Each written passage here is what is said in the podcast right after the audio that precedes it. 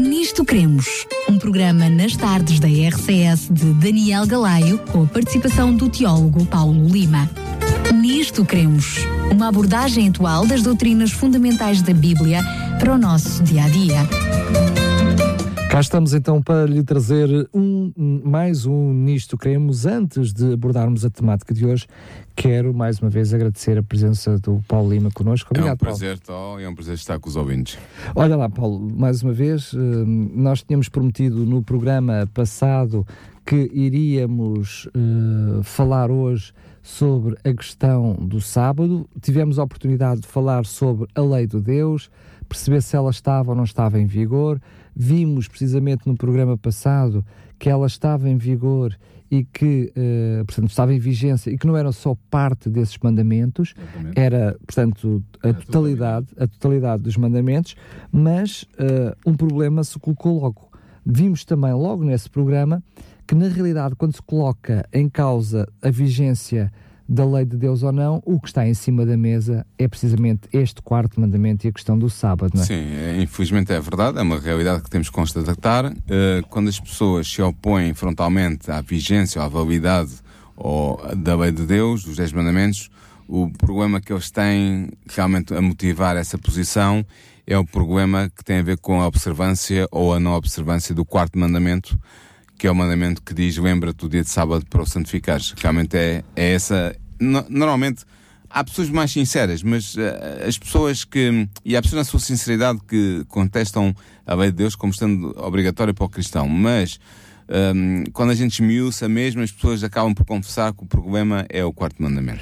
Ou seja, quando tu falas de, de, de honestidade, não se está a pôr a honestidade de ninguém, mas chamemos assim uma honestidade intelectual, na medida em que quando se faz uma análise profunda, as pessoas acabam depois por perceber que o que está por detrás mais do que qualquer mandamento é a questão do, do sábado. Sim. Porque quando perguntamos a alguém se a lei não está em vigor, se agora já se pode matar, a resposta é não. Roubar, ou se pode, roubar, adulterar, a pessoa diz que não. O que significa então que tínhamos prometido que hoje iríamos falar sobre a questão do, do sábado, Sim. mas uh, uh, isto é muito abrangente, ou seja, a questão do sábado porque depois eu posso dizer, bem, o sábado nas Escrituras, bem, mas a Bíblia diz que é para guardar o sábado, hum. mas os discípulos não guardaram, Jesus não guardou. Vamos ver isso. Ou hoje. seja, são muitas questões que se levantam um, sobre o sábado que eu propunha que o fizéssemos em mais do que um programa. Não, o que, o que vamos fazer, se tu estiveres de acordo, é o seguinte: hoje vamos ver o sábado nas Sagradas Escrituras, nomeadamente a instituição divina do sábado, Jesus e o sábado, os apóstolos e os discípulos e o sábado. E depois, num programa posterior, vamos ver. Uh, eu ainda não sei exatamente em que programa, mas vamos ver três, uh, vamos analisar três das principais objeções que são levantadas contra o sábado a partir do Novo Testamento. Nomeadamente, são três textos, um que está em Romano, outro que está em Colossenses e outro que está em Gálatas, que são muito utilizados pelos opositores do sábado para contestarem a validade do sábado e para dizerem que o mandamento foi abolido ou que, foi, que está em, não está em vigor para o cristão. Vamos ver isso mais à frente. Mas hoje, se não te importas, eu gostaria que nós nos concentrássemos na questão do sábado nas Sagradas Escrituras e vejamos com algum pormenor o fundamento bíblico do sábado. Muito bem, antes mesmo de começarmos então o programa de hoje, eu quero relembrar a todo o nosso auditório que este programa ficará disponível em podcast, bem como todos os outros que já fizemos até hoje para que possa ouvir, reouvir as vezes todas que for preciso, para aprender, reaprender ou até mesmo para colocar as suas questões, para as suas dúvidas, uh, pode ouvir e até fazer o download, ele é completamente gratuito, pode uh, fazer o download e ouvir até comodamente uh, em sua casa, no carro, enfim, como quiser, quando quiser e às horas que quiser, no site da rádio, em radiorcs.pt. Para além disso, temos também uma revista que aconselho viamente, porque para além deste assunto que agora vamos abordar, precisamente com esta temática, temática que o pastor hum, Paulo Lima acabou de lhe trazer, precisamente o sábado nas Sagradas Escrituras, esta revista, esta revista tem precisamente outras temáticas ou outros assuntos ainda relacionados com a questão do sábado e por isso pode uh, solicitar, ela é totalmente gratuita, está aqui a par de, de, como fizemos com os outros programas, é uh, totalmente gratuita, está aqui para lhe ser uh, oferecida. Basta entrar em contato connosco para o 219 10 63 10. 219 10 63 10. Apenas basta dar-nos o, seu, uh, o seu nome e a sua morada para que possa comodamente receber a revista em sua casa. Um, o, o, título da revista, para que uh, possa identificar uh, o programa com a revista, é Um Oásis no Tempo. É esta a revista que deve solicitar, está bem? O tema da revista é Um Oásis, o tema da capa da revista é Um Oásis no Tempo Estamos a falar claramente, uh, o assunto é o mesmo, é o sábado, e a rubrica concretamente que, que lhe trazemos hoje é o sábado nas Sagradas Escrituras. Paulo, mencionaste Sim. que irias falar precisamente sobre uh, uh, o sábado na Bíblia. Eu pedia que começasses por aí. Aonde é que na Bíblia, qual é a primeira citação, ou como é, onde é que nos aparece o sábado na primeira vez na Bíblia? Muito bem, vamos falar então primeiro da instituição divina do sábado. Muito bem. A primeira menção do sábado na Bíblia, que é o que me estás a perguntar, ocorre no final do relato sobre a criação da Terra. Aí é-nos dito que Deus concluiu no sétimo dia a sua obra criadora e que descansou nesse dia. Mas ele não só descansou, que é a palavra usada, como também abençoou e santificou o sétimo dia, o sábado. Isto são palavras, estas três palavras, descansar, abençoar e santificar, são palavras que estão no próprio texto de Gênesis 2, versículo 1 a 3. Por meio destas três ações cheias de significado, ou seja, descansar, abençoar e santificar, Deus instituiu solenemente o sábado como memorial da criação da terra. O texto de Gênesis 2, versículo 2 e 3 diz assim: E havendo Deus acabado no, dia sétimo a sua obra que tinha feito, descansou no sétimo dia de toda a sua obra que tinha feito. E abençoou o dia, Deus o dia sétimo e o santificou, porque nele descansou de toda a sua obra que Deus criara e fizera. Oh, Paulo, desculpa interromper-te, mas Sim. aqui é muito pertinente. Hum. Uh, mas, mas espera lá, estamos a falar de um texto e de um contexto, porque aqui é o texto e o seu contexto também, muito anterior aos Dez Mandamentos e até, até anterior à queda de Adão e Eva. Portanto, Exatamente. estamos a falar, esta noção da guarda do sábado é anterior até ao pecado. Sim, é anterior ao pecado, exatamente. O, pecado, uh, o sábado foi instituído como uma instituição comemorativa ou comemorativa da criação de Deus foi instituído no sétimo dia dessa primeira semana da criação. Portanto, é alguma coisa que não tem que ver, não tem a ver com, com o plano da salvação, nem com o pecado, é anterior, nem, a é anterior a tudo isso. Exatamente. Dizer também, numa breve nota, que o sétimo dia é o sábado. O sábado é o sétimo dia, não é o domingo. Há pessoas que pensam que, como alguns calendários começam na segunda-feira e acabam no domingo, pensam que o sétimo dia é o domingo. Mas esses calendários são assim feitos para facilidade das pessoas que os utilizam, para ter o fim de semana junto, o sábado e o domingo. Mas na verdade, o primeiro dia da semana, como qualquer pessoa com algum conhecimento de astronomia, ou nem sequer precisa ser com conhecimento geral, pode descobrir, o, o, primeiro dia da semana é o domingo. Aliás, e por isso é que a segunda-feira se chama assim, e a terça-feira é a terça-feira e a quarta-feira, ou seja, a segunda-feira porque é, é, o segundo dia depois do primeiro, que é o domingo. E assim sucessivamente até chegar à sexta-feira e depois o sétimo, ou seja, o sábado bem a seguir à sexta-feira. Isto tem que ficar claro para as pessoas não pensarem, ah, pois, mas o sétimo dia é o domingo. Não, o sétimo dia não é o domingo. Aliás, o sétimo a, dia é o sábado. A forma como nós chamamos os dias é bem fiel ao original. É o que eu estava a ah, dizer. Uh, portanto, e, e aí, eh, deixa-me só contar rapidamente uma história, nós hoje vamos ter tempo no programa. Houve uma vez uma senhora que bateu aqui à porta precisamente com essa dúvida. Eu lembro-me, nunca mais me vou esquecer. A senhora tinha 55 anos e eu sei porque a senhora no final me diz isto. Ela bate à porta e ao entrar na rádio, nós tínhamos abordado este assunto há uns tempos atrás num outro programa e a senhora bate à porta exatamente a fazer a pergunta que tu estás a dizer. Então, mas o sétimo dia toda a gente sabe que é o domingo. Eu tive a oportunidade de partilhar com aquela senhora. Repare bem, a senhora entra e fica no degrau da entrada com a porta aberta, ou seja, nem entra totalmente nem me disse bom dia, nem mais, mais nada, mas a senhora vinha tão genuína com a sua dúvida, não é? Porque estas questões são, são, são genuínas, não há problema nenhum em ter claro. estas questões e estas claro. dúvidas. E faz-me aquela pergunta ali com a porta aberta à entrada e eu só tive tempo de lhe responder tal e qual como tu respondeste agora. Então, mas vamos lá ver. Então, a segunda-feira é segunda-feira porquê? Quando a senhora olhou para os dias da semana e se apercebe que o sábado vem a seguir à sexta-feira, portanto só pode ser o sétimo, e antes da segunda-feira tem que haver o primeiro, portanto só pode ser o domingo, claro. a senhora coloca as mãos em cima dos meus ombros e diz-me assim: Oh filho, como é que eu com 55 anos nunca tinha pensado nisto? Às Sim, vezes há... são coisas tão racionais que nem, nem pensamos. Não, há, há, muitas pessoas de boa fé que estão enganadas em relação a isto, e por isso é que eu achei por bem fazer esta ressalva, chamar a atenção bem, dos nossos ouvintes bem. para isso. Mas ora, muito bem, não há dúvida que este dia, o sétimo dia, o sábado, deveria ser observado pela humanidade.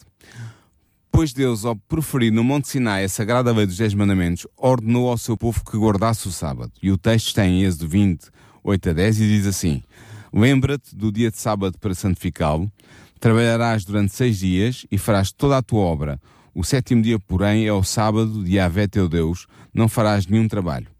E o que é interessante, Daniel, é que a razão que Deus dá nesse mesmo mandamento da sua lei para explicar a necessidade do homem descansar no sétimo dia é precisamente o facto de ele, Deus, ter descansado no sétimo dia da criação do nosso planeta. Seja, Ao assim fazer, Deus abençoou o dia de sábado e o santificou, como está escrito em Êxodo 20, 11. Ele faz uh, uma uh, referência direta ao momento da criação. Exatamente, ao texto, e onde está, que está relatado no texto que eu comecei por ler, Gênesis capítulo 2, versículos 2 e 3. Portanto, só aqui nestes dois textos que tu acabaste de, trazer nesta tua introdução, hum. vemos que isto não é uma lei para o povo judeu, porque ela existe ainda antes de existir o povo judeu, não é? Sim. Adão e Eva. Porque é que Deus diz aos judeus, aos judeus não, aos israelitas, ainda eram israelitas, eram as 12 tribos, porque é que diz quando vai anunciar a lei no Monte Sinai, pela sua própria voz, pela própria voz de Deus, e depois escrita, como nós já vimos na, nos, nos, programas sobre a lei, escrita com o próprio de Deus, porque é que ele neste quarto mandamento ele diz aos, aos israelitas, lembra-te lembra-te porque era algo que já existia antes, que, já tinha, tinha sido instituído e tinha sido esquecido. Com a escravatura. Com a escravatura no, no, no, Egito. Portanto, é um, é um mandamento que já existia, já era do conhecimento geral e, uh, e portanto, não há dúvida nenhuma. E esta ligação de que, que o mandamento de, de Êxodo 20, o quarto mandamento, faz com o dia sétimo da criação onde foi instituído o sábado é, é revelador, porque como nós dissemos ainda há pouco, um, esse dia quando, em que foi instituído o sábado como modelo da criação, ainda não havia pecado, ainda não havia plano da salvação, ainda não havia nada dessas coisas. E, portanto, mostra que o, que o dia devia já ser observado por Adão, e teria sido observado por toda a humanidade caso Adão e Eva não tivessem pecado e tivessem continuado na graça de Deus vivendo eternamente. É verdade que muitas, muitas pessoas também erradamente pensam que é aqui que surge a lei de Deus, ou seja, a lei de Deus só surge quando ela é revelada ao homem. Mas nós percebemos que muito antes deste momento, quando aconteceu o, o episódio com Caim e Abel, uh, portanto, o não matará já existia já nessa altura. Claro, exatamente. É, na, a lei sempre existiu. Ou foi e portanto o sábado de... também provavelmente já existia, com toda a certeza já existia, por isso é que Deus diz, lembra-te. Ah, com toda a certeza que nós vimos na criação. Sim, exatamente. Antes de Caim e Abel já, já havia o sábado. Já, exatamente. E teria sido passado pelos patriarcas justos, de geração em geração, até que se terá perdido por causa da escravatura em que Israel foi submetido, mas por isso Deus vem lhe dizer: lembra-te. Então quer dizer que uh, o que nós vimos, quer no início, quer agora aqui na lei, que esta observância deste dia é um, mais do que o homem uh, um, seguir o exemplo do próprio Deus, não é? Sim. Deus quer que o homem siga o exemplo divino e repouso no sábado, respeitando a santidade desse dia.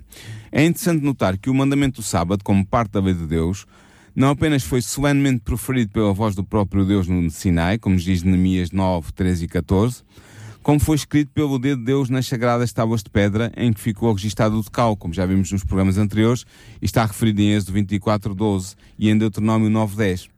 Este facto é importante, Daniel. E é importante porquê? Porque ele revela simbolicamente a perpetuidade do mandamento do sábado. E assim, sabendo que tudo o que Deus faz é para sempre, como nos diz Eclesiastes 3,14, não ficamos admirados de saber também que os mandamentos da lei de Deus não podem ser alterados, ou abrogados, ou anulados, estando, como nos diz o Salmo 119, 151 e 152, versículos 151 e 152, estando firmados para sempre. Os mandamentos da lei de Deus estão firmados para sempre. Nós já vimos este texto num programa anterior e, portanto, mostra que eles são perenes, eternos. Muito bem. Mas olha lá, então Deus instituiu o sábado apenas como um memorial da criação? Não, não. Deus instituiu o sábado não apenas para ser o memorial da criação, mas também para ser um sinal da aliança estabelecida entre ele e o seu povo. Agora, como é que funciona o sábado como sinal? Ao observar no repouso sabático, memorial da criação, os membros do povo de Deus declaram que Yahvé, o Deus Criador, é o seu Deus. É o que nos diz, por exemplo, Ezequiel 20, versículo 20. E dado que o sábado é o dia santificado pelo Criador, ao repousar nesse dia, o povo de Deus declara que o Deus Criador é o Deus que o santifica. Como nos diz Êxodo 31, 12 a 14 e Ezequiel 20, versículo 12. E assim, enquanto sinal da aliança de Deus com o seu povo, o sábado estará em vigor perpetuamente, como sinal da aliança. É o que nos diz Êxodo 31, versículos 16 e 17. Ou seja, o que é que isto significa? Significa que o sábado não foi apenas instituído por Deus para o povo de Israel, como defendem alguns cristãos. E eu agora vou apresentar dois ou três argumentos para mostrar que não. Porquê? Primeiro, porque ele foi instituído na semana da criação para ser observada pelo homem milhares de anos antes da existência do povo de Israel. Já vimos o texto, está em Gênesis 2, versículo 1 a 3. E por isso Jesus disse claramente que o sábado foi feito por causa do homem. São palavras de Cristo. O sábado foi feito por causa do homem, em Marcos 2, 27. O termo grego que Cristo utiliza aqui é muito interessante. É o termo antropos, que significa em grego ser humano. Ser humano. Não é homem, não é mulher, não é judeu, Homem não é romano, não é grego. grande. É o homem com H grande, é o ser humano. Portanto, isto significa que o sábado não foi feito apenas para o israelita ou para o judeu, mas para o homem com H grande. Segundo, a segunda razão porque ah, mostra que ah, o sábado foi criado para ser observado por todos os seres humanos. A segunda razão, porque Deus não faz acessão de pessoas, diz-nos Romanos 2.11. Portanto, ele não diferencia entre judeu e não judeu, ou entre israelita e não israelita, quanto à obrigação de observar a sua lei, a sua lei moral, que nós vimos que está vigente. E terceiro, terceira razão, porque o Antigo Testamento é bem claro ao afirmar que também os gentios que aceitavam ingressar na aliança com Deus deveriam observar o sábado, como nos diz Isaías 56, versículo 1 e 2 e versículo 6 e 7. Portanto, podemos concluir que o sábado, estando inscrito na lei de Deus, deve ser observado por todos os homens que entrarem na aliança realizada com o Senhor, independentemente de serem israelitas, gregos, portugueses ou alemães. Aliás, quando nós vamos ver depois o relato, ah, diria, mais pormenorizado dos Dez Mandamentos, e portanto, quando há precisamente a questão de podermos ah, ver mais detalhadamente cada um dos mandamentos, vemos que a indicação é clara, até para o estrangeiro, para o Exatamente. criado, até o animal, até Devia os animais repousar. deveriam guardar o sábado. Portanto, não era apenas só o povo judeu. Exatamente. Ora, diante da importância atribuída ao sábado no Antigo Testamento, podemos perguntar-nos sobre qual foi a atitude de Jesus para com o quarto mandamento da lei de Deus, para com o sábado. Claro. Para o sabermos, uh, isto talvez possa parecer um pouco estranho, mas é, é- é interessante e é importante. Para sabermos qual foi a atitude de Jesus para com o sábado, devemos recuar até à semana da criação da terra. Porquê? O Novo Testamento ensina que Jesus, sendo a palavra de Deus, ou o Verbo de Deus, foi o agente divino na criação do mundo. De facto, no seu Evangelho, João afirma claramente o seguinte: que no princípio era o Verbo, e o Verbo estava com Deus, e o Verbo era Deus. No princípio ele estava com Deus, tudo foi feito por ele, e sem ele nada foi feito. Ora, nós sabemos que este Verbo que estava com Deus e que fez todas as coisas, sabemos depois em João 1,14, que é Jesus Cristo, o Verbo feito carne, a pessoa de Jesus. Tu acabaste de ler os textos de início de João, do 1 a 3. Com, Exatamente, mas depois em João 1, versículo 14, diz claramente que este verbo que se está a falar é, é É Jesus. Jesus. O apóstolo Paulo também é muito claro ao falar de Jesus, o Filho de Deus, como sendo o Criador do nosso mundo. Ele diz-nos em Colossenses 1, versículos 15 a 17 o seguinte, que nele, ou seja, em Jesus, foram criadas todas as coisas que há nos céus e na terra. Tudo foi criado por ele e para ele. Portanto, o que é que podemos concluir aqui? Se o Filho de Deus foi o agente que criou a terra, é evidente que ele também estava com Deus Pai no princípio ao ser instituído o sábado. E por isso não é de admirar que Jesus tenha declarado ser o Senhor do sábado. E ele fez isto em Mateus, está, está registado em Mateus 12, versículo 8 e em Marcos 2, versículo 28. Jesus declarou-se como sendo o Senhor do sábado. É a mesma palavra que ele utiliza, as palavras que ele utiliza. Ora, ele era efetivamente o Senhor do sábado. Porquê? Porque o sábado tinha sido instituído por ele na semana da criação do mundo. Percebes o argumento? Claro. Jesus estava ali com Deus quando o, quando o livro de Gênesis, no capítulo 2, fala da instituição de sábado e diz que Deus descansou naquele dia e o abençoou e o santificou. Podemos concluir com toda a certeza, por causa das indicações de João no seu Evangelho e de Paulo ah, na sua epístola aos Colossenses, que Jesus estava com Deus e com o Espírito Santo ao instituir o sábado. Se nós olharmos para o motivo para o qual devemos guardar o sábado, que é nos lembrarmos que Deus é o Criador de todas as coisas, Uhum. ora, se Jesus é o Criador de todas as coisas, existe o sábado para eu me lembrar dele. Logo, Claro. Jesus é o Senhor do sábado. Exatamente, por isso é que ele se vai declarar Senhor do sábado. Claro. Mas enquanto ser humano, podem perguntar aos nossos ouvintes, pronto, Jesus como de ser divino, guardou, instituiu o sábado e, e esteve no princípio com Deus ao instituir o sábado, mas enquanto ser humano, como é que Jesus se relacionou com o mandamento do sábado? É uma pergunta legítima. Com certeza. Ora, segundo as suas próprias palavras, Jesus guardou perfeitamente todos os mandamentos de Deus, seu Pai. E ele disse em João 15, 10 o seguinte: Se guardares os meus mandamentos, permanecereis no meu amor, do mesmo modo que eu tenho guardado os mandamentos do meu Pai e permaneço no seu amor. Ora, entre estes mandamentos de Deus, que Jesus guardou, encontra-se certamente, com toda a certeza, absolutamente certo, o mandamento do sábado. O quarto mandamento. O quarto mandamento da lei de Deus. Porque se há mandamentos importantes para Deus e que Jesus certamente guardou, com toda a certeza, esses mandamentos incluem necessariamente os dez mandamentos da lei de Deus. E, portanto, inclui o quarto mandamento, que é o mandamento do sábado. Mas, ó Paulo, uma coisa é mais uma vez um, um, um pensamento, um raciocínio lógico, não é? Que é, Deus só poderia, Jesus, enquanto uh, missão na Terra, só poderia ter sucesso, só poderia ter precisamente a sua, a sua função remidora dos nossos pecados, se ele tivesse cumprido toda a lei. Já vimos isso nos, nos programas. Nos programas anteriores. Sim. Portanto, ao invés de Adão e Eva, que pecaram e, portanto, o salário do pecado seria a morte, Jesus, para nos dar a vida, teria que, para restabelecer a relação entre o céu e a terra, teria que viver sem pecar. Exatamente. Ora, também sabemos através da Bíblia que quando pecamos um, quando uh, infringimos um só Sim, mandamento, Tiago diz isso na sua epístola, assim. somos culpados de toda a lei. Portanto, Jesus poder afirmar que cumpriu toda a lei tem que ser toda mesmo, não é? Portanto, uh, o sábado foi cumprido por Jesus. Sim. Na prática, depois vemos isso, não é? Nós podemos concluir que quando Jesus diz que eu tenho guardado os mandamentos do meu Pai e permaneço no seu amor, podemos concluir que Jesus guardou o sábado. Claro. Há, penso que não há, não há dúvida. É difícil, eu vejo com dificuldade que alguém negue esta conclusão.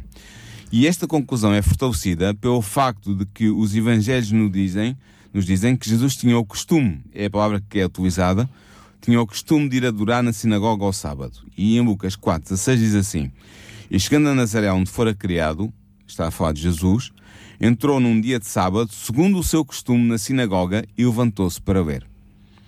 Além disso, durante o seu ministério público, ele ensinava o povo aos sábados. Também é a expressão bíblica, que ele ensinava o povo aos sábados. Está em Lucas 4, 31. Diz assim: E desceu a Cafarnaum, cidade da Galileia, e os ensinava aos sábados. Também é muito significativo que, culminando o seu ministério, o sábado foi o único dia que Jesus passou totalmente em repouso no seu túmulo. Se nós virmos com atenção Marcos capítulo 15, versículos 42 a 46, e Marcos capítulo 16, versículos 1 a 2, e depois o versículo 9, nós concluímos que Jesus, o único dia que ele passou totalmente as 24 horas na sepultura, não foi a sexta-feira em que ele foi enterrado, foi só apenas uma, uma fração parcial desse dia que ele passou lá, foi o sábado, teve as 24 horas do sábado em, em sepulcro, no sepulcro, e depois no domingo, só parcialmente, porque acordou domingo de manhã, uh, ressuscitou domingo de manhã. Portanto, o único dia em que ele descansou uh, as 24 horas do dia, esteve em repouso, na, no seu túmulo, foi o dia de sábado. É verdade que a profecia e o próprio Jesus fazendo uma outra profecia, mas atribuindo a ele mesmo esse, esse momento, que era a destruição do templo em três dias, que, que em três dias seria uh, ressuscitado, e também a profecia de Isaías, precisamente que falava sobre a ressurreição de Jesus uh, em três dias. Estamos a falar não ao fim de três dias, porque senão ela estaria, seria mentirosa, mas em três dias, não é? Porque Jesus morre precisamente ao pôr do sol do sábado. Lembramos o episódio. É morre um bocadinho antes. A, a hora nona, mas pronto, para, para eh, para, para eu ainda perceber... apanho uma parte da sexta-feira. Exatamente. Depois, entra o, quando entra o Barcelona já está morto e já o desceram da cruz. Lembramos aquele episódio de, de que vão partir, Espanta, as, partir as, as, as, pernas, aos, e, e não é necessário Jesus ladrões, está morto. E, e que espetam a lança e Jesus... Por isso é que a dizer que é um, bocadinho antes da, da, da sexta-feira acabar. E lembremos, só dizer isto, que uh, precisamente uh, o povo judeu guardava o sábado dessa maneira, ou seja, do pôr do sol de sexta-feira, que nós não mencionámos isto aqui, ao pôr do sol uh, de sábado. Sim. E por isso é que Jesus acaba por morrer precisamente antes uh, do, do pôr do sol Uh, de sexta-feira, sexta portanto, que é o, que é o, que é o início, início, de sábado. Início, uh, o início de sábado. E é curioso que nós vemos até que, que quer Maria. Uh, já vamos ver já isso. vais falar muito bem, Sim. então deixo para ti mais à frente. Mas uh, perguntas é, porque é que Jesus, eu posso perguntar, porque é que Jesus passou dos, dos três dias, ou partes do dia que ele teve na sepultura, porque é que ele passou as 24 horas do sábado a repousar na sepultura? Perdão. Ele assim fez para repousar da sua obra redentora no mesmo dia em que tinha repousado a sua obra criadora. Nós vemos que Jesus esteve no princípio com Deus, é o agente da criação e que, portanto, instituiu o sábado com Deus Pai e com Deus Espírito Santo. E, portanto, ele quis, quis descansar da sua obra de redenção da humanidade, precisamente no mesmo dia em que tinha descansado da sua obra de criação do mundo de, deste planeta Terra. E é ainda mais curioso, ainda mais interessante. Lembramos que é um sábado gordo, eu já explico um, grande, um sábado grande, já Sim. explico o que é que isso é, que é, juntamos precisamente o, o sábado semanal, eh, semanal com que, o dia da Páscoa. Que era, portanto, o sábado, sétimo dia, com o dia da Páscoa. Uhum. Dessa forma, Jesus também estava não só a, a comemorar a libertação do povo, uh, do seu povo uh, na terra, mas também a libertação do pecado, não é? Exatamente. Aliás, era esse o símbolo, o significado simbólico do, da festa da Páscoa. Por isso é que Jesus morre na Páscoa, não, não morre na festa dos tabernáculos, nem na festa de, das expiações, morre na Páscoa porque era esse o significado que a Páscoa tinha uh, estabelecido por Deus. Mas ora, mas perguntamos então, se, se Jesus guardou o sábado até na sua morte, Poderia ter mudado a opinião sobre a santidade do sábado após a sua ressurreição? Também é mais uma pergunta válida, até porque muitos acreditam que com a morte de Jesus uhum. é, é aí que o sábado deixa de estar em Exatamente. vigor, não é? A resposta a esta pergunta é claramente não. Não, Jesus não mudou de opinião. Porquê? Porque, como diz Hebreus 13, 9, Jesus Cristo é o mesmo ontem e hoje e ele será por toda a eternidade. Se ele foi o instituidor do sábado na criação e se ele observou o sábado durante o seu ministério terrestre e na sua morte, certamente que ele não anulou o mandamento do sábado após a sua ressurreição. Mas eu não digo isto assim lançado para o ar. A provar isto está a ausência nos evangelhos de qualquer declaração de Jesus uh, a abrogar ou a transferir ou a anular ou a, a, a substituir o mandamento do sábado. Não há nenhum, nenhuma passagem nos Evangelhos, nem antes da, do episódio da ressurreição, nem depois do episódio da ressurreição. Pelo contrário, Jesus afirmou claramente no início do seu ministério que não tinha vindo para, e eu vou citar o texto de Mateus 5, 17 e 18, não tinha vindo para revogar a lei aos profetas, não vim revogá-los, mas dar-lhes pleno cumprimento, porque em verdade vos digo que até que passe o céu e a terra, não será omitido nem um só i, uma só vírgula da lei, sem que tudo seja realizado. Peço desculpa. Portanto, ao afirmar aqui a perenidade da lei, Jesus estava a afirmar também necessariamente a perenidade do quarto mandamento dessa lei. Porque se a lei é um todo, é um, é um, é um todo indesligável, uh, faz uma totalidade, é evidente se ele uh, afirma que a lei é perene, ou seja, que a lei se mantém em vigor, então isso significa que o quarto mandamento dessa lei, que é o mandamento do sábado, também estava em vigor. E portanto, ao, ao afirmar isso, ele está a sustentar a perenidade do sábado como dia de repouso e de adoração. Muito bem. Eh, eu gostaria também, eh, se, se, se achares por bem, de verificar mais à frente como é que foi eh, essa relação entre Jesus e os discípulos e como é que depois os discípulos, não é? Que seguiram o seu mestre, se eles continuaram a guardar o sábado ou não, hum. ou se Jesus lhe deu alguma indicação que a partir dali não era necessário guardar uh, uh, o, o dia de sábado. Mas Uh, eu queria que tu pudesses mencionar um, um episódio ao falar sobre isso, uh, porque Jesus, antes da sua morte, profetiza algo que ia acontecer uh, mais à frente, cerca do ano 70, onde mais uma vez Jesus menciona uma profecia que fala sobre o sábado que iria acontecer uh, 30 e tal anos após a sua morte, sim. não é? é? Podemos também ter a certeza de que Jesus queria que os seus discípulos continuassem a observar o sábado, mesmo após a sua ressurreição e ascensão ao céu. E esta certeza radica no facto de Jesus ter instruído os discípulos a pedirem a Deus para que, quando a destruição de Jerusalém, que Jesus sabia que ia acontecer e que lhes, e que lhes profetizou, a fuga dos discípulos não devesse ocorrer, e são palavras de Jesus, no inverno ou num sábado. Isto é em Mateus 24, versículos 20 e 21. Ora, Jesus sabia bem, como estavas a dizer, que a destruição de Jerusalém viria a acontecer apenas no ano 70. O que seja, veio a ocorrer, sim, ocorreu mesmo. Aconteceu cerca de 40 anos após a ressurreição e ascensão ao céu de Jesus. Portanto, ao instruir desta forma os seus seguidores, Jesus indicou que o mandamento do sábado ainda estaria em vigor para eles 40 anos após a sua ressurreição e que ele, Jesus, esperava que os seus discípulos o observassem. Porque senão, porquê que Jesus se preocupou em dizer orem para que a vossa fuga não aconteça no inverno nem num sábado? Se o sábado não estivesse em vigor, era indiferente. Ou mais ainda. Se eu tivesse anulado a, a, a, vigência do sábado para os seus discípulos, não, não lhes falaria no sábado. Ou mais Nem ainda, com esta, preocupação se, da observância. Se ele tivesse alterado, ou se a sua morte alterasse o sábado para o domingo, ele então iria orar para que não acontecesse No nem domingo. no inverno, nem no domingo. é? Exatamente. Se tivesse ouvido essa, essa mudança, como alguns cristãos alegam que houve. Portanto, de tudo isto que vimos sobre Jesus, podemos concluir que Jesus observou o sábado e não o anulou ou transferiu após a sua, sua ressurreição. E neste caso, nós, como discípulos fiéis de Jesus, devemos seguir o seu exemplo e observar o sábado como ele observou. 1 Pedro 2, versículo 21 é muito interessante porque diz que Jesus é o nosso exemplo em tudo. E, portanto, nós devemos seguir Jesus como exemplo também nesta questão do sábado. E os discípulos, eh, Sim. que tipo de, de relação é que eles tiveram com o Os sábado? primeiros cristãos em geral, vamos ver eh, a relação dos primeiros cristãos com o sábado. Eh, aliás, esta, esta atitude de, de tomar Jesus como seu exemplo foi a atitude adotada pelos discípulos de Jesus após a sua ressurreição. Logo após a morte de Jesus, nós vemos as suas discípulas repousarem no, no sábado conforme o mandamento. Uh, é, é uma cena que está descrita em Lucas 23, versículos 54 a 56, e depois o 24, versículo 1 e 2.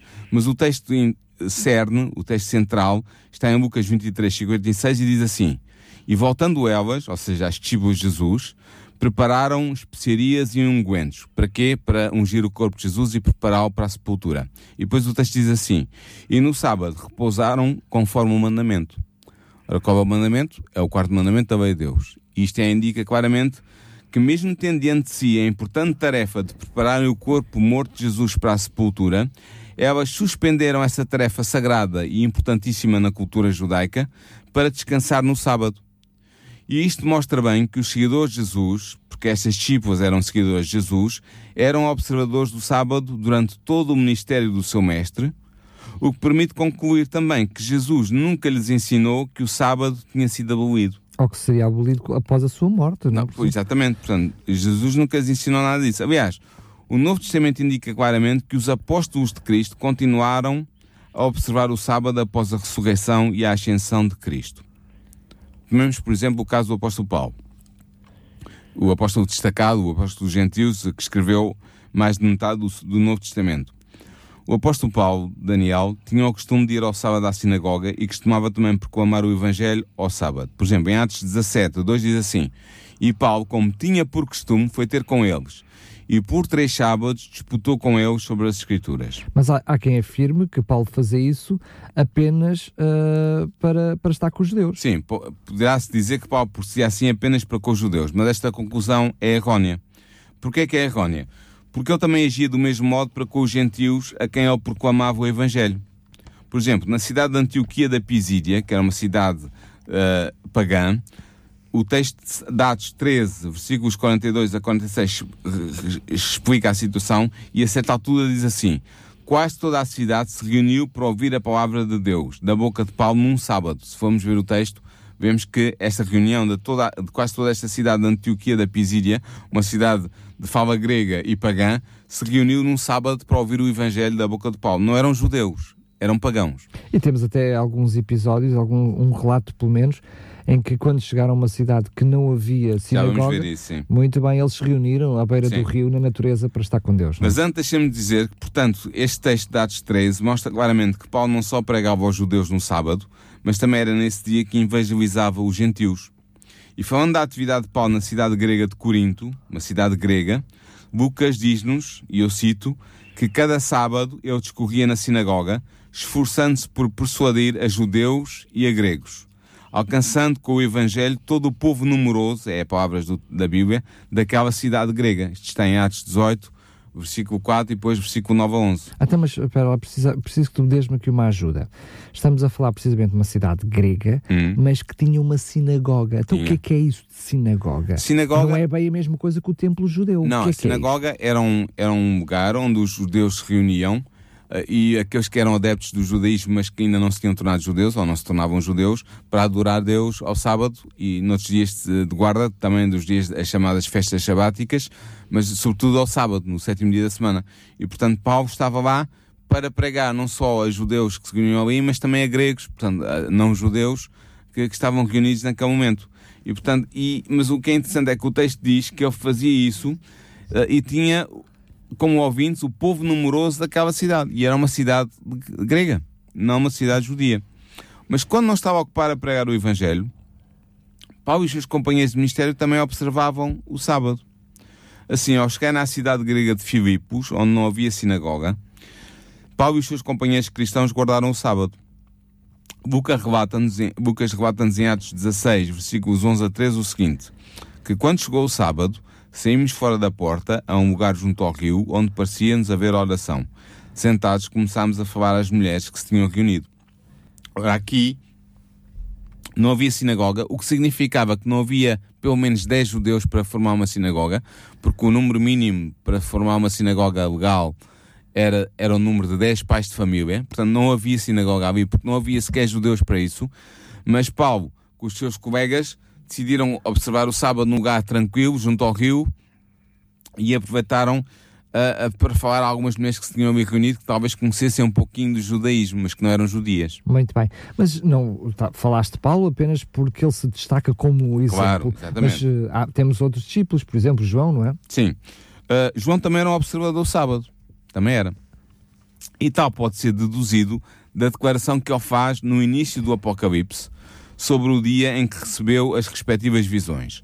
João afirma que recebeu a revelação de Jesus no dia do Senhor. São palavras suas. Está em Apocalipse 1, versículo 10 e 11. Mas repara bem, ele não disse no dia dos judeus. Não, no dia do Senhor. Portanto, ele reconhecia que o sábado não era o sábado dos judeus, mas que o, que o sábado era realmente o de Jesus. O Sim, Senhor mas há pessoas que podem dizer, mas o dia do Senhor era o domingo. Vamos ver que não era o domingo. O Senhor a quem João se refere aqui, no, quando fala do dia do Senhor, é tanto Deus Pai como Deus Filho. Eu sei isto porquê? Porque em Apocalipse 22, 6 ele aplica este termo Senhor ao Deus Pai e em Apocalipse 22, 21 aplica a Deus Filho, a Jesus. Portanto, o Senhor para João, no Apocalipse, era Deus Pai e também Deus Filho. Pelo que podemos perguntar, que dia da semana é indicado na Bíblia como sendo o dia do Senhor? O dia que pertence a Deus Pai e a Deus Filho. Será que é o domingo? Não. Sem dúvida que é o sábado. De facto, Isaías chama o sábado, em Isaías 58, versículos 13 e 14, Santo, Santo dia, dia do Senhor. Senhor.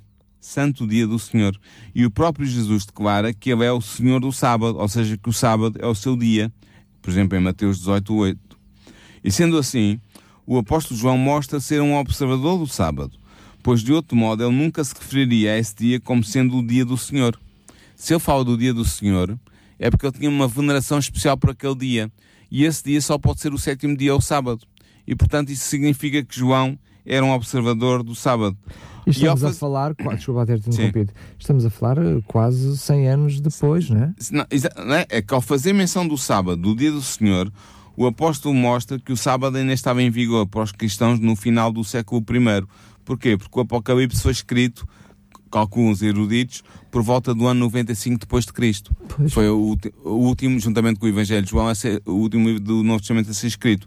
E portanto, se, se João, nesta data, tanto, tantos anos depois da ressurreição de Jesus e da ascensão de Jesus aos céus, ainda fala do dia do Senhor e nós vemos que só pode ser, pela Bíblia, o dia do Senhor só pode ser o sábado que ele, a que ele está-se a referir, mostra bem que não havia nenhum, não, não terá havido nem, nem a, a abrogação do sábado por Jesus ou pelos seus discípulos imediatos e muito menos a transferência do sábado para o domingo. Então diz-me só uma coisa que é pertinente, porque acabaste até por mencionar o livro do Apocalipse, uh, mas então, e o sábado? Distingue-se aqui na Terra? Como é que é depois uh, uh, no dia, nos dias vindouros e até por toda a eternidade? o que eu te digo é que não é de admirar que os de Jesus da Igreja Apostólica também tenham observado o sábado, porque afinal a Bíblia ensina que quando Deus recriar a Terra, quando houver o, o, o terminar o fim, quando, quando, terminar o fim, perdão, quando o fim do pecado chegar e o plano da salvação terminar, fica claro que quando Deus recriar a Terra depois do fim do plano da salvação, toda a humanidade redimida continuará a observar o sábado. Então, mas uh, eu, eu aqui tenho preciso mesmo da tua ajuda. Hum. Então, se nós já vamos estar todos os dias com Deus, Sim. porque é que uh, uh, preciso mesmo que tu me mostres como é que a Bíblia diz que vamos guardar? Eu vou-te mostrar, mas a resposta à tua pergunta é que, da mesma maneira que eh, Adão e Eva estavam todos os dias com Deus e também tinham o sábado para observar. Mas eu vou-te explicar, vou-te mostrar onde é que eu tiro esta ideia de que eh, na nova terra, depois de Deus recriar a terra para a habitação da humanidade redimida, o sábado vai continuar a ser observado. Porquê que eu digo isto? É que nos últimos versículos do livro de Isaías fica bem claro que na nova terra, em Isaías 66, versículo 22 e 23, e eu vou citar, de lua nova em lua nova e de sábado em sábado, toda a carne virá adorar na minha presença, diz Yahvé. Lua nova porquê? Porque o calendário luno, luno-solar dos judeus, que é, que é o calendário da Bíblia, era, era hum, os meses começavam com a lua nova. Cada mês começava com uma lua nova. E, portanto, isto, por visto, vai continuar a ser assim na eternidade com Deus, ah, na nova terra. E o sábado é o sábado semanal, é o sétimo dia, em que será, continuará a ser o dia da adoração para toda a humanidade. Portanto, o que acontece é que, embora nós possamos estar na presença de Deus durante todos os dias, Deus manterá, como instituiu no, primeiro, no sétimo dia da criação, manterá este dia, este memorial da criação, como o dia de repouso e de adoração pública do povo de Deus ao seu Criador. Ó Paulo, o que nos estás a dizer é tremendo, porque Deus institui o sábado, como vimos no início deste programa, Sim, antes do pecado. exatamente. Ou seja, quando vivíamos em perfeita harmonia com Deus, precisávamos do dia de sábado para nos lembrarmos do Deus Criador. Uhum. E na- para prestarmos culto. e para lhe prestarmos culto. Na eternidade, depois da nossa vida restaurada E terminado o problema do pecado, e terminado o problema do pecado, nós vamos continuar a adorar a Deus, Criador do céu e da terra. Então, quanto mais hoje pecadores precisamos dele, não é? claro que sim. O o que me mostra claramente é que, se no princípio, antes do pecado ter surgido e ter eh, sido necessário o plano da salvação, o homem já deveria adorar o seu Criador no sétimo dia, o sábado. E se depois do problema do pecado resolvido e o plano da salvação chegado ao fim, com, com bons resultados, nós vamos adorar também no sétimo dia, no sábado, por toda a eternidade, por que não fazê-lo já agora? É evidente que há aqui qualquer coisa no meio que não joga bem se eu disser que o sábado não está em vigor. Porque não fazer já agora, ainda por cima, negando uma evidência de uma ordem divina, não é? Exatamente, de uma ordem divina e de todo o testemunho das Escrituras a favor do sábado. Portanto, eu queria terminar este, este programa hoje dizendo o seguinte a ti e aos nossos ouvintes. Diante do peso da evidência aportada por todos os textos que citei, poderemos deixar de reconhecer que o sábado é o dia que Deus quer que os seus filhos observem fielmente? Deus não tem consideração dos nossos erros causados por ignorância. Mas agora que conhecemos a verdade bíblica sobre o sábado, Daniel, o Senhor convida-nos a aceitá-la e a vivê-la. Aquele que observar fielmente o sábado usufruirá das bênçãos concedidas por Deus, pois o Criador prometeu, num texto fantástico que está em Isaías 58, versículos 13 e 14, o Criador prometeu o seguinte: Se te abstiveres de violar o sábado, de cuidar dos teus negócios, chamando ao sábado deleitoso e venerável ao dia santo de Yahvé, se o honrares, abstendo de viagens, de correres atrás dos teus negócios, de fazeres planos, então te deleitarás em Yahvé, e eu te farei levar, em triunfo sobre as alturas da terra, nutrir-te-ei com a herança de Jacó teu pai, porque a boca de Yahvé o falou. É com esta promessa a todos aqueles que guardam o sábado, muitas vezes com dificuldade, sob pressão negativa do, da, daqueles que estão ao seu redor, sendo chamados legalistas, sendo chamados sabatistas, sendo injuriados, sendo vilipendiados, sendo gozados. Todos estes que são fiéis a Deus e observam o seu sábado, o sétimo dia da semana, como dia de repouso e de adoração, têm direito a esta, a esta bênção que está expressa em Isaías 58 e que é expressa pela própria boca de Deus. Portanto, por muitas dificuldades e por muitas problemas que possamos passar para sermos fiéis a Deus na observância do seu santo sábado, em última análise, nós seremos sempre abençoados porque Deus o prometeu. Muito bem, não será com este programa que fecharemos este assunto. Não, Tere- Prometeremos que vamos precisamente nos próximos programas continuar a abordar este assunto, até porque hum, aparecem alguns textos na Bíblia que são colocados como ah, oposição à observância do dia de sábado Exatamente. e carecem de serem esclarecidos, como não podia deixar de ser, é assim que fazemos neste espaço. O espaço nisto que queremos é precisamente olhar para aquilo que são as verdades bíblicas e não só, eh, ou seja, e não mais do que isso, assim é que é apenas o que o texto diz. É verdade que a tradição ao longo dos tempos uh, foi afastando do sábado e, sobretudo, trocando o sábado pelo domingo. Isso acontece muitos anos depois de Jesus, não acontece. Sim. E nós vamos ter um programa dedicado a isso para explicar como é que houve a transição do sábado como para o domingo. Como é que houve a alteração do sábado para o domingo. Sim, vamos ter um programa sobre isso. Muito bem, porque carece explicar quando é que ocorreu e, e porquê é que ocorreu. Porque Sim. muitas vezes muitas das objeções, até de algumas que nós aqui mesmo certamente iremos abordar, estão relacionadas ainda com Jesus, com o tempo de Jesus, ou pelo menos com o tempo dos seus discípulos. Mas nós vamos ver claramente que, que a alteração é feita já é três séculos a seguir. Muito bem. Uh, Paulo, quero mais uma vez agradecer a tua presença. Fica marcado encontro para o próximo programa, mas Sim. quero relembrar aos nossos ouvintes que temos uma revista totalmente gratuita para lhe oferecer a revista que tem como título Um Oásis no Tempo, e está precisamente a falar sobre uh, o, o, o, sábado e o descanso, e que teve como base precisamente o programa de hoje, é inteiramente gratuita para si. Entre em contato connosco para o 219 10 63 10, 219 10 63 10, basta dar-nos o, o seu nome e a sua morada para receber gratuitamente esta revista, ou então, se preferir, também temos as portas, não estão abertas, estão escancaradas aqui da sua rádio, na Portela de Sintra, para que possa vir até à Rádio RCS. Teremos todo o prazer, basta tocar à porta para lhe oferecer esta revista. Pois bem, relembrar também mais uma vez que o programa está disponível em podcast para fazer o download, ouvir e reouvir. E se alguma coisa não foi bem perceptível ou quer ser uh, reouvida, pois bem, ele está disponível para isso mesmo. Paulo, agradecer a tua disponibilidade. Foi um prazer. Agradecer hum, a tua disposição e a forma como nos trazes uh, estes assuntos bíblicos. É importante termos alguém, um teólogo, que acaba por, por estudar estas coisas e nos ajudar a compreender. E se achares por bem e Deus permitir, fica encontro marcado para o próximo programa. Encontro marcado para o próximo programa, sim. Muito bem, para si já sabe, é um prazer enorme estar aqui na sua companhia com mais uh, estes programas. Isto é uh, o Nisto Queremos. Relembro só o site, porque eu acabei por dizer uh, que ele estava disponível, mas não disse onde. É em radiorcs.pt. E este programa, concretamente, é o programa Nisto Queremos. Nas tardes da RCS de Daniel Galaio, com a participação do teólogo Paulo Lima. Nisto cremos. Uma abordagem atual das doutrinas fundamentais da Bíblia para o nosso dia a dia.